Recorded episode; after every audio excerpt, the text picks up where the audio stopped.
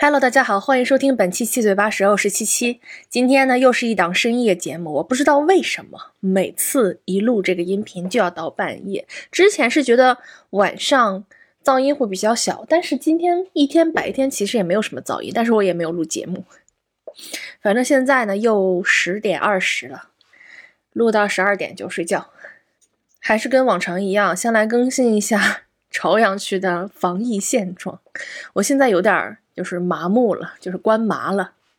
呃，我们隔壁小区出现了一个病例，然后整个小区是封了的。然后我就眼见着他们那天封小区那天的兵荒马乱，就是有人急着出去采购，然后大包小裹的往回扛，然后有人背着包拎着箱子就跑。我也不知道他们能跑去哪儿，但是就是跑，说说要在外面住几天。那你的健康码儿，你你。逃不掉啊！你的健康码肯定是弹窗的，你怎么解释？我也不知道。反正就是有人跑，我见了好几个跑的。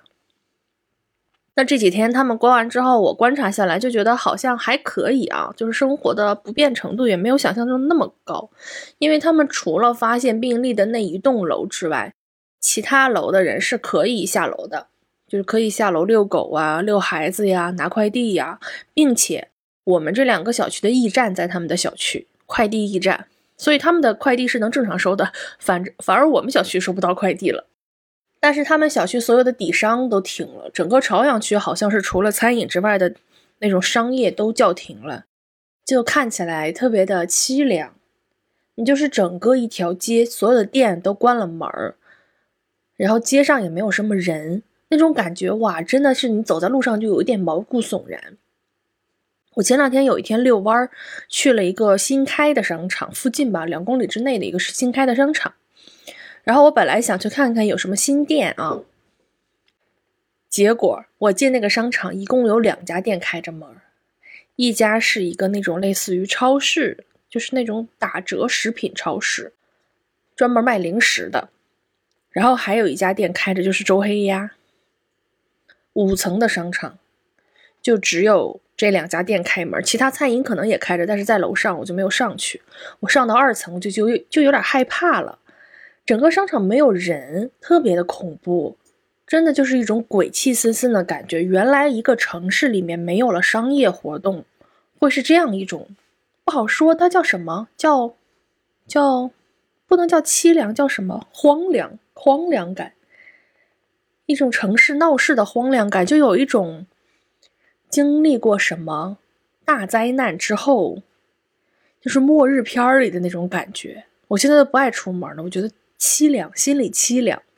虽然餐饮的店都还开着，但是我那天晚上遛弯的时候发现，有一些餐饮店啊，他为了省成本，他里店里面反正也不能堂食嘛，他灯都是关着的，就是店是黑着的，然后门口支了张桌子，开始卖那种可以外带的副食。哇，那种感觉太奇怪了。前两天刚开始不让堂食把健身房关了的时候，我就觉得人就有一种叛逆的心理，就是我本来是完全不堂食的人，因为我我就一个人生活嘛，我我我不会坐在店里吃饭，我基本上都是叫外卖。然后莫名其妙的，他不让堂食的时候，我就特别想去店里吃饭；不让健身房开，我就特别想去健身。但是这两天心态就。放平和了，就就还还挺能接受的吧。但是我又有一个新的困扰，就是我现在特别需要去按摩，但是按摩店关了。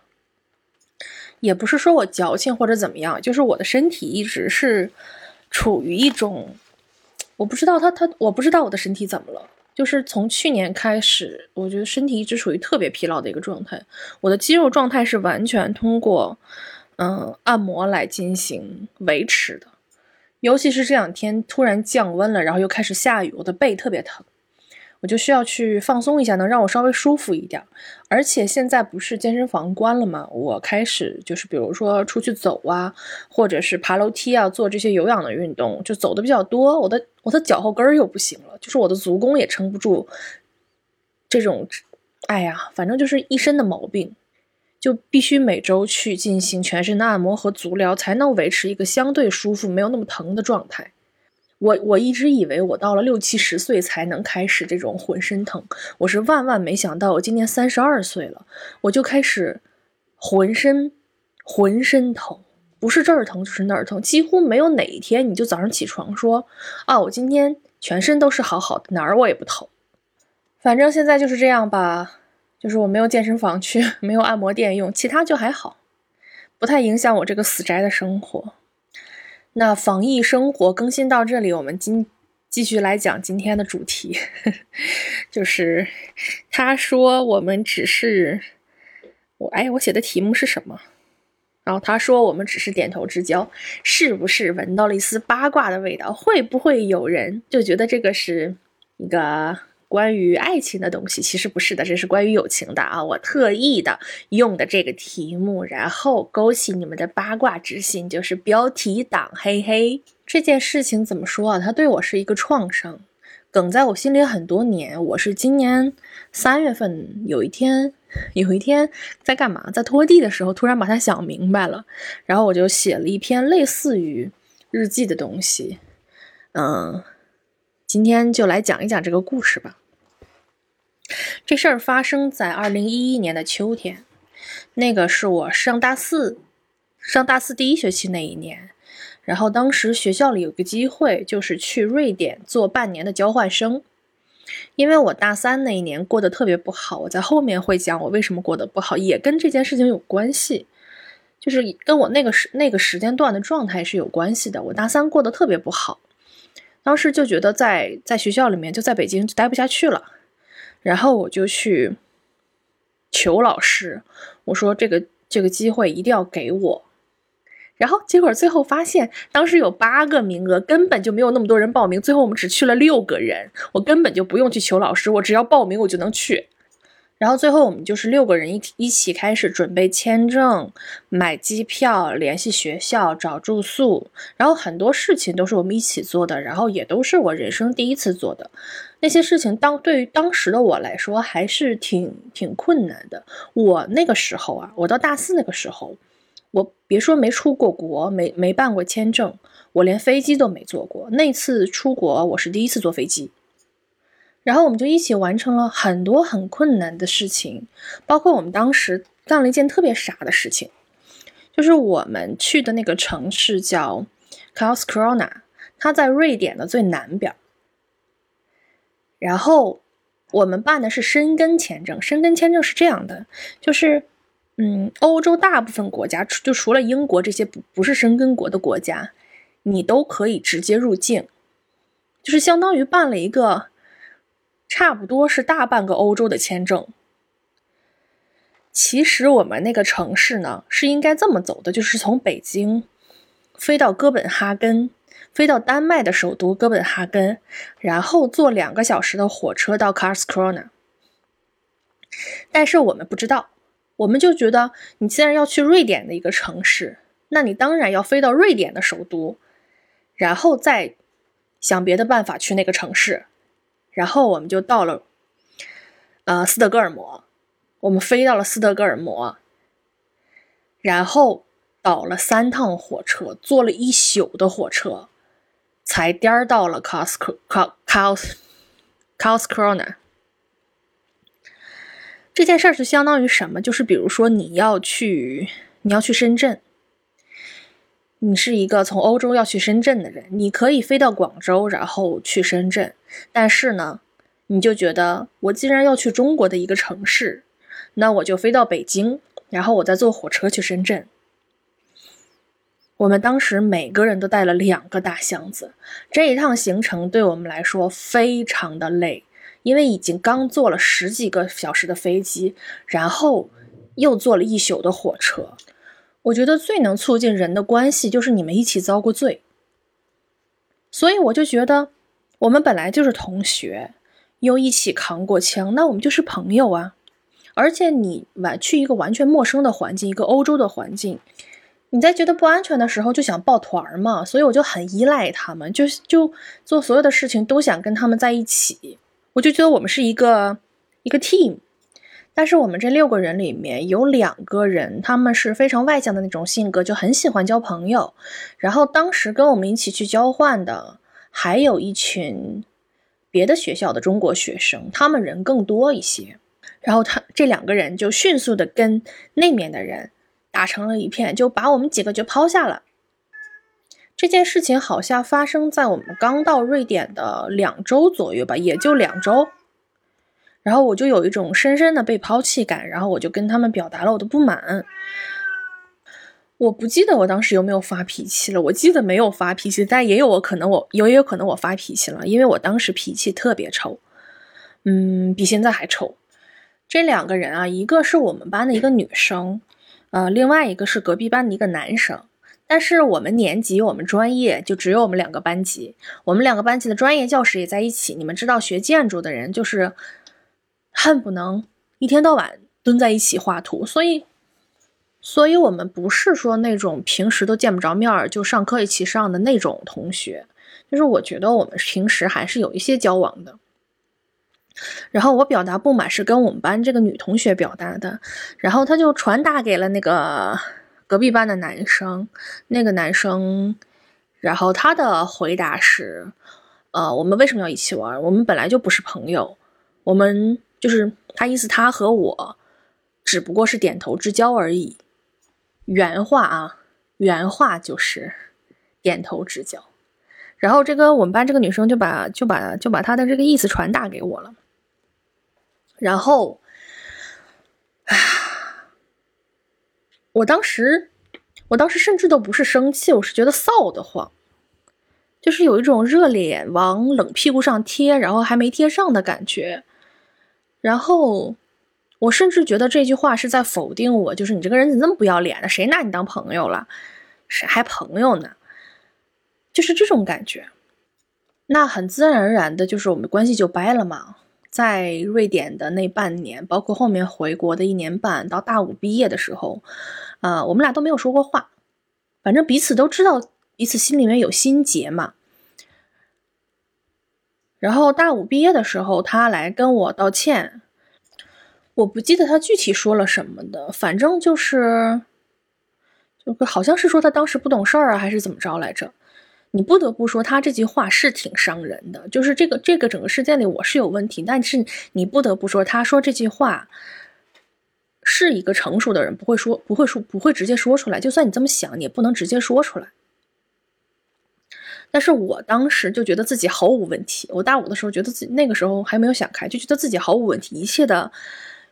一切的错都是他的，嗯，但是我表现的挺大度的，就说都过去啊，就是无所谓啊，我我没记得这件事儿啊，但是我心里真不是这么想的，我就一直记恨他，记恨了很多年，我就想起这件事儿了，我就会生一次气，想起这件事儿了就会生一次气，并且这件事情在我心里面盘旋了很多年，它甚至影响了我在那之后的一些交友的行为。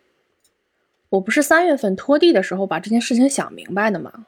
就是想明白的那那那天，我才发现这件事情其实带给我的创伤是远远远远高于我觉知出来的这种生气啊，或者是啊，我觉得臊得慌呀这些东西的。它其实是，嗯，怎么说？就是在这十年时间里面，这件事发生在一一年吧，我是二二年 想明白的。这十年多的时间里面啊。我不再主动把别人称为我的朋友，就是如果我跟这个人关系好，他一定是我生活中的同学或者是同事，但是我不会把他们称主动称为朋友。我经常说，就是我的一个老同学，我的一个老同事，甚至是我在这发生这件事情之前交的朋友，我也很难再把朋友两个字说出来了。就是哪怕我心里觉得就是这是友谊吧，没有错吧，但是我不确定，我不敢在别人给我发出这个友谊 offer 之前去把友情这两个字说出口，我就等着别人主动告诉我你是我的朋友，那我就会像一条小小八狗一样，就是贴上去。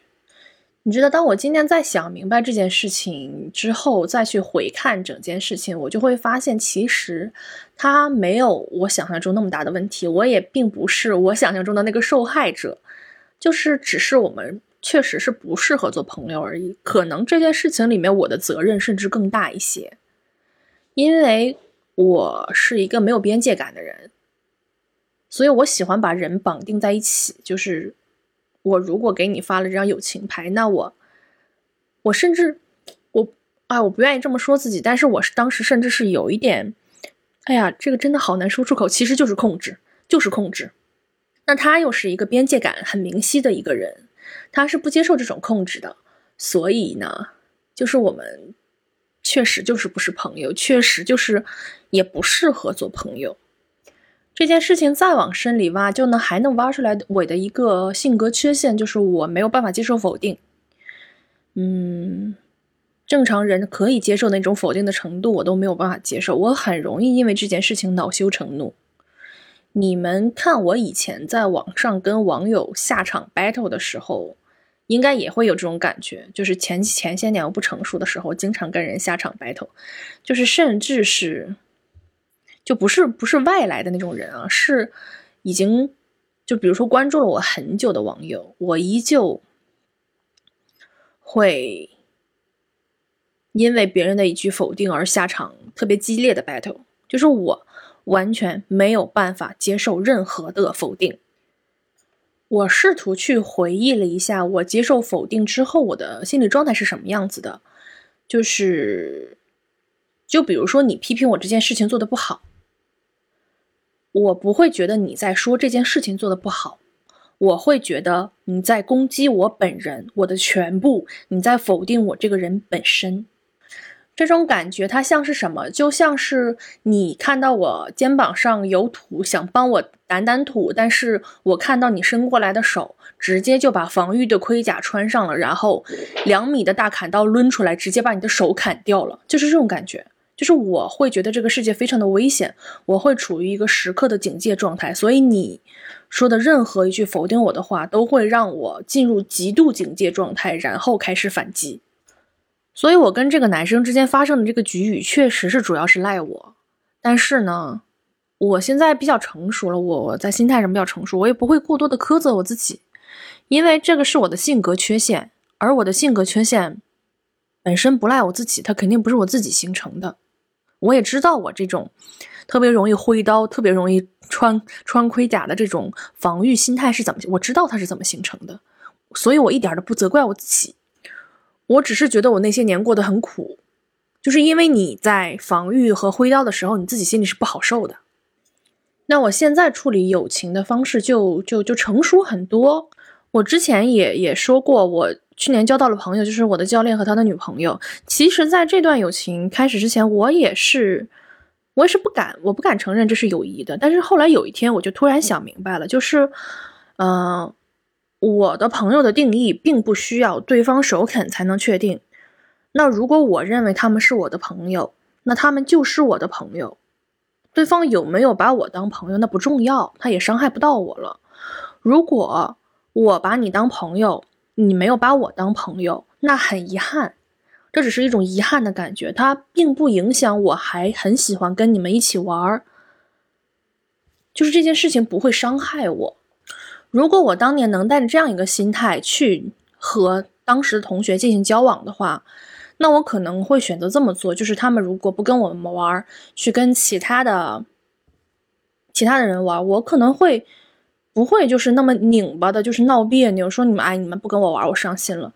我会直接的去跟他们说，我想跟你们一起玩，你们能带着我一起玩吗？就是它是一件很简单的事情，只要你心里不拧巴。这件事情就没有那么难，但是当年对我来说就特别难。我那个时间段哦，真的是处于一个特特别难的一个阶段，就是人际交往上特别难。我为什么逃到瑞典去？我觉得我在北京过不下去了，就是因为我当时觉得大家都讨厌我。那大家为什么讨厌我呀？就是因为我老发脾气。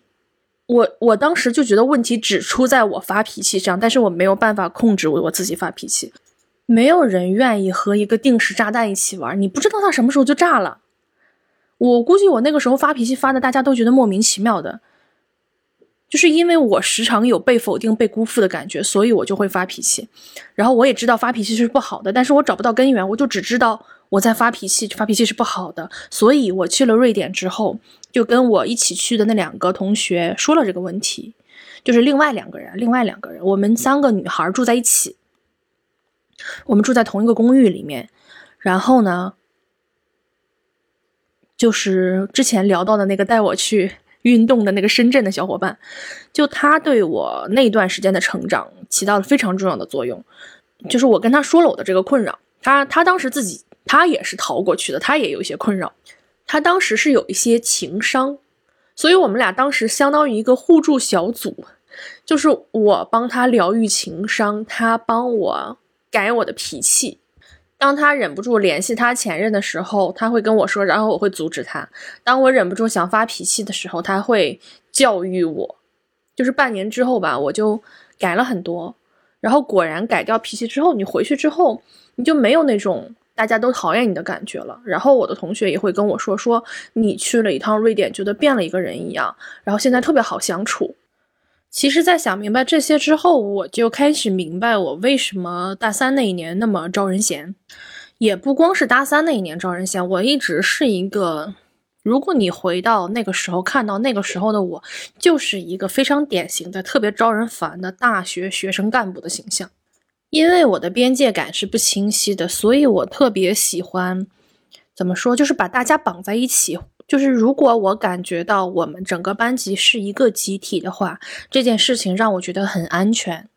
我真的是真心实意的对你们好，但是这种真心实意并不是无所要没有要求的，就是我会希望能得到同样的回馈，我会想把大家绑在一起。但是大学是这样的，大一大二的时候啊，大家刚进入大学，就没有那么多的自我意识。就大家还是沉浸在一种之前的那种无意识的集体主义之中，那逐渐到了大二下半年、大三开始，大家就应该说是别的同学成长了，就是他们会成长出来自我，他们的边界更清晰了。这个时候我再去侵犯人家的边界，就会被排斥，然后我就会很委屈，就是我对你们那么好，为什么你们会这么对我？就是我大三一直在纠缠这件事情，就是你们为什么这么对我？我妈也记得这件事情，我那个时候就不停的给她打电话哭，就是他们怎么能这么对我？我好委屈啊！我明明对他们很好，但是我需要帮助的时候都没有人帮助我。我举一个例子啊，那个时候就搞学生活动嘛，嗯，我要组织班级活动，比如说在系里面去搞竞赛啊什么的，那。不是所有人都要参加，就是不是所有人都想参加，但是我会希望所有人都参加。而且很多这种活动，你要占用人家大量的课余时间的，那人家还有自己的，比如说我有剧要看呢，我想出去玩啊，我想去运动啊，我想打游戏呢，我干嘛要把所有的时间都花在你的这个活动上面呢？但是对于我来说，我们就是一个集体，你们怎么能不支持这个集体？就是我会觉得我们是一体的，尤其是当时会有北京的同学嘛。那人家周末是要回家的，我就会觉得啊，我这个活动安排在周末，你怎么能不来呢？你怎么能这么不支持我的工作呢？哦，特别讨厌！我现在真想回去抽死那个时候的我自己。我这么说，你就能明白我有多么招人烦了吧？所以啊，一切的问题都是边界感的问题，就是一切的人际关系。就是我今天其实主要就是想讨论边界感的这个问题。因为上一个催婚的是那个视频音频里面也讲到了边界感的问题，这个是今不是今年啊，就是近几年在心理学领域特别火的一个概念，就是你可以用边界感去解释一切的人际关系的问题。那我也有去回溯过我没有边界感这件事情到底是怎么来的，那就只能回溯到原生家庭问题吗？这个不是我一个家庭的问题，我觉得中国大部分家庭都有这个问题，家庭里面边界感不清楚，然后，嗯，父母在不停的去侵犯孩子的边界感，然后让孩子觉得我自己是不能有边界的。我之前看一个讲心理学的视频，他的比喻就非常好，就是边界感是什么？是你是一座房子，这个边界感是你的门和窗。就是父母不允许你有门窗，不允许你关门关窗，他就一脚踹进你的生活，然后去干预你生活中的一切，然后就很容易打破你的这种边界感。我举一个简单的小例子啊，就是我不喜欢吃香菜，我特别不喜欢吃香菜，就是吃到那个味道会就让我觉得就是会干呕。但是我家里人不允许我不喜欢吃香菜，但是喜不喜欢这件事情，它不是一个可以干预的事情。我之前一直会觉得他们是因为不在意我，就是没有人会记得我不吃香菜，因为我们家也不是说每每道菜都要放香菜的那那那种家庭生活习惯，就是经常吃面条的时候，他们是一定会放香菜的，就没有人记得我吃面条的时候不要往我那碗里放香菜，没有人记得。那因为我是一个很很很很胆小、很听话的孩子，我也不会说说你们怎么不记得呀？你们干嘛给我放香菜呀？我也不会闹，我就会把我碗里的香菜用筷子一点一点的捡出去。但是他们不允许我这样捡出去，他们就会指责我说：“你怎么能不吃香菜呢？吃香菜怎么了？你就吃一口，它能怎么了？你能死啊？”就是会说这种话去呛我。是啊，吃香菜不会死啊，但是我就是不喜欢吃，难道不行吗？我身为一个人，难道我没有？自己有喜好的权利吗？我不喜欢吃的所有的东西都会被他们这么说，甚至是很健康，就是我的习惯是健康的也会被这样说。你说香菜这种东西，它本来就没有什么营养价值，你不是说啊，我我不吃，我不吃，我不吃，我不吃蔬菜，它它是一个调味品，我不吃能怎么了？然后我不喜欢吃蘑菇，就是我不喜欢吃那种滑的蘑菇，然后就会被说。你吃一口怎么了？你怎么能不喜欢吃蘑菇呢？我不喜欢吃蘸酱菜，我不喜欢吃酸菜，也会被这样说。这是什么健康的东西吗？为什么要强迫我吃这种不健康的东西？就这么说吧，这种边界感的侵犯就是他不允许你跟他们不一样，他不允许你是一个独立的人。前两天我在微博看到我关注的一个萌宠博主，他也他也经常晒孩子啊，他就说他。带孩子出去玩，他孩子在吃一个辅食，然后他就跟孩子要，然后孩子就跟他就是还不太会说话，就是说你回家吃，大概那个意思就是这个是我的。然后我他是当成一个玩笑发出来的，我当时就觉得哇，这个小孩边界感真的是天生的很清晰呀，就是你的和我的分得特别清楚。然后然后我就夸了这个小孩，我就在那个评论里面夸了这个小孩。然后他的妈妈问我说说这个是好的吗？他妈妈不知道这个是好的还是不好的。我说这个是非常好的，是天生的有边界感的，就是会对他以后的这种人际交往、这种关系，嗯，是有注意的。但是以往我们传统的观念是什么？就这小孩不大方，就是你怎么能不跟妈妈分享呢？你的就是我的，我的就是你的，这样才是一个好的孩子，是吧？我们小时候都是这样被教育的。我小时候就经常被他们夸大方。但是我就不知道我的这个大方是被教育出来的，还是我天生的？我觉得不是，我觉得我小时候应该是很有边界感的一个小孩儿，但是就是一直的被这样洗脑、被教育，就变成了一个没有边界感的人。因为我记得我很小的时候，嗯，我们家里一直有一个笑谈，就是我太奶奶带我去小卖部买爆米花儿，然后当时围在小卖部的小孩很多。我太奶奶付完钱，还在等着找钱，她就随手的把爆米花往身后一递，就被一个旁边的小孩给接走了。然后我当时个两两三岁，一把把爆米花抢回来，说：“这是我的，这是我太奶奶给我买的，不是你的。”而且我还有一个非常清晰的记忆，就是我当时，那就是稍微再稍微大了一点儿我会藏零食，我会藏饼干。我从小绝对不是一个特别大方的小孩儿，但是我现在呢，我后来就是一个什么样的人？就是你可以拿走我的所有东西，都不仅仅是跟家人，甚至是跟朋友、跟同事，就是我的就是你的，你的就是我的。我甚至电脑都是没有密码的，就是我没有隐私，我也没有我自己专属的东西。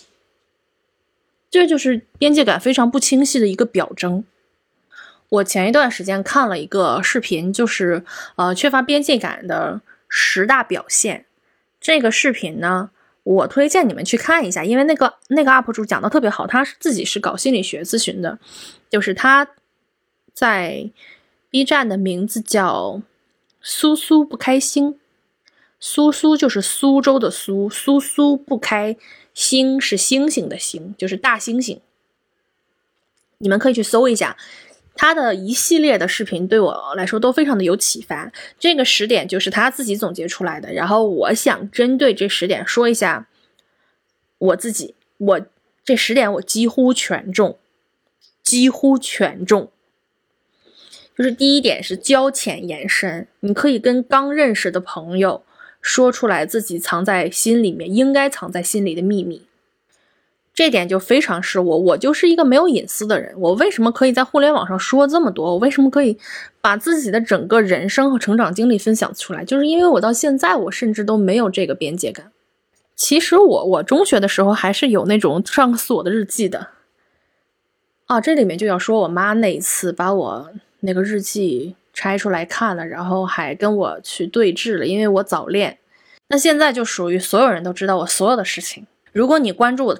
就是在微博关注的我时间够久的话，就知道我恨不能家里所有成员的情况。这件事情倒是没有很困扰我啊，就是我仰赖于我的这个没有边界感，才成为了一个博主。我非常乐于分享，去分享自己所有的生活。那其实我现在知道这个边界感之后，我会有时候会去思量，我这个东西是不是应该在互联网上分享的？就是这个我还是有点搞不清楚，就是我的边界到底在哪里？但是这件事情也就还好了，没有那么影响我。那他说的第二个没有边界感的表征，就是很在意别人的想法。这个真的是困扰了我特别多年，因为我是过于在意别人的看法，就是我会时时刻刻的觉得别人在榨着我，在否定我，在说我。但是我我前面说了，我又不能接受别人的否定，别人的这种评价。那这种人就会导致出来变成那种讨好型人格，你下意识的就想去讨好别人，这个就也可以归宿到我的原生家庭，就是我必须讨好我奶奶，我才能有那种生存空间，要不然我我会觉得我生存受到威胁，我必须去在意他的想法，去察言观色，看他今天的心情怎么样，才能决定我今天的对策，这是我的生存策略，这个没有办法，这个就是我在那么多年的。生活中培养出来的一种生活技能，应该是。那我是怎么发现我的这个问题？这个问题我发现的很早。我当时最严重的时候，就是我出去是没有办法点菜的。我不知道我有没有在任何的视频里或者音频里说过这个问题。就是我出去跟朋友吃饭，我没有任何想吃的东西，我满脑子想的都是他会想吃什么，他们会想吃什么，我点这个菜他们会不会高兴。我想的所有的东西都是要取悦别人，这个很累的，特别累。不过这个问题我发现了之后就很好改。我的本能还是要去取悦别人，但是我会有理性去控制它一下。我有时候会刻意的任性一下，就是我就要这一个，我就要这么干。那干完之后也不会有什么后果，多去这么训练几次就好了。其实最开始的这种源头就是源于你觉得你没有办法承受。你违逆别人的想法，或者是没有讨好别人，给你带来的这种严重的后果。当你反复的去训练自己，不会有这种不好的事情，不会有什么太好太差的后果发生之后，嗯，这个就可以克制得住，就活得会自在一些。呃，第三点表征就是老好人很难拒绝别人，那就就还是第二条的嘛，你很在意别人的看法，所以你不敢去否定。不敢不敢去拒绝别人，就是你承担不了拒绝别人之后，别人生气或者是对你不高兴之后的那种后果。那你解决了第二条之后，其实第三条就可以解决掉了。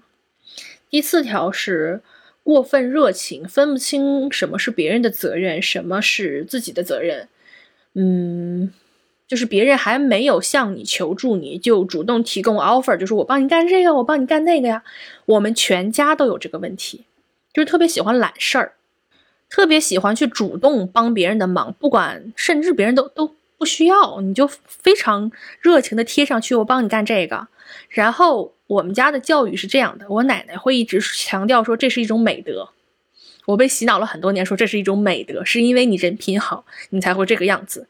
其实不是的，这就是一种边界感的不清晰。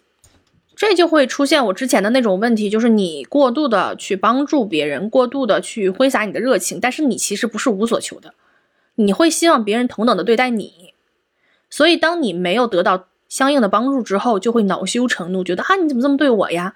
我对你都那么好，你这个人怎么这么次啊？这就是我前些年在呃在刚上大学的时候遇到的那种问题，就是你你给的过多了，人家不需要那么多，然后你也别想拿你的这个过多的给予去索求什么东西。这个也不是说倡导大家去变得更冷漠或者怎么的，反正这个东西有一个度，你自己要把握那个度，哪个是让自己更舒适，让别人也更舒适的那个点在哪里？下一个问题就是过度共情啊，这个我是太有的说了。你们看，我经常在社会问题上发生，主要也是因为我特别能共情。就是你们知不知道都美竹案发生的那天晚上啊？就是我看的那些网上的情况，也不光是都美竹案，就是这些所有的社会新闻，我会哭两到三个小时。就是嚎啕大哭，在家里说什么都干不了，就在那哭。其实你你你理性一点、冷漠一点来讲，这件事跟我有什么关系？他伤没伤害到我？没有。我有没有过相似的经历？没有。那他为什么就能让我哭成这个样子？其实就是一种过度的共情。共情是好的，但是过度的共情是非常伤害自己的。所以有时候我会在网上会特别激动，是因为我真的感受到了那些的情绪。那些情绪真的对我造成了伤害。那我自从发现了这个问题之后，我再在网上看到一些信息，我会去主动的屏蔽。你们看，我现在发的就很少了。我现在真的是会主动去屏蔽一些我觉得会伤害掉我的信息。就比如说有人虐待小动物啊，或者是在疫情期间谁的猫啊狗啊被杀死，我知道这个东西会伤害我，所以我就不去看，我甚至也不去转。这是一种缩头乌龟的行为，但是它在某种程度上是保护了我。那我现在呢，会在这种完全的共情、完全的受到伤害和这种完全不看之间去找一个平衡，因为完全不发生它也是不对的。我希望能在不伤害到我自己的前提条件下去尽一个公民的义务去进行这个发声，但是这个这个真的超级难拿捏，这个是我发现了问题还没有办法完全解决的一个一个问题。嗯，我昨天晚上又上头了，就是看到那个我转发那个孕妇卖鸡蛋还是买鸡蛋那个志愿者上门那个事儿，你在微我的微博会看见，我就连转三条，那就真的当时就是我气到就出现一些躯体的反应了，就是我的心率会升高，就是真的跟我身临其境的去经历了这件事情，这个恶意是针对我的一样，就是我会气到睡不着觉。那天晚上是完全失控了，但是之前有一段时间我控制的比较好的时候啊，就是一旦当我想上头的时候，我就会去问自己，这事儿跟你有什么关系？虽然这句话听起来是很冷漠的一句话，但是他真的是能把我从一种情绪很激动的状态中抽离出来，让我冷静的去想，这事儿到底有没有真正的伤害到我。那这些事情都是网络上的事情嘛，他肯定没有在现实生生活中真正的伤害到我。那我这个时候就可以冷静下来了，然后去衡量我要不要为这件事情发声，它的社会意义是什么，就是不带自己的私愤和情绪去为社会发声。我觉得反而是一种更有效率的一种发声方式。这十条没有边界感的表征里面，还有两条是跟这个过度共情相关的，一个是。总害怕有人伤害自己，就是觉得这个社会是不安全的。当我没有办法去建立这个边界，用理性去告诉自己这件事情其实和你无关的时候，那这件事情就是会伤害到我的。它会让我觉得我生活的这个世界是不安全的。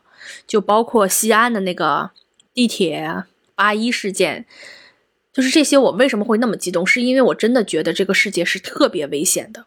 我就会觉得这个是这个社会的系统性的问题，它不是一个个人的问题，它也不是那个保安有什么问题，是这个世界就是这样的，这个世界就是这么危险的。你可能会觉得说，没错啊，这个世界就是这样的呀，因为这个事情发生了。嗯，但是其实这件事情是有概率性的，就是它不一定百分之百会发生在你的身上。但是如果我处于那种不理智的。惶惶不可终日的状态之下的时候，我就会觉得这种不好的事情是百分之百会发生在我身上的，就是这个世界会对我来说危险到那种程度，所以我才会一直处于一种很警戒的状态，就是随时穿盔甲、挥大刀的那种状态。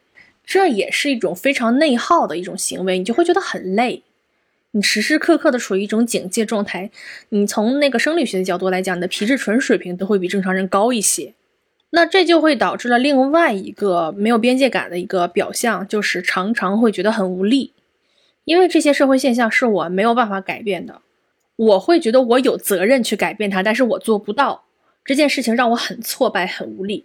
所以我之前一直处于一种很交替的精神不稳定的状态，就是要么很愤怒，就是很积极，很就是一定要发生，然后要么就觉得完了，这个世界要完，这个世界不会好了，然后就躺平，破罐子破摔，就一直处于这样一种交替的状态，就是没有办法用一种很理性的、很建设性的思维去看待这个世界的发展状态。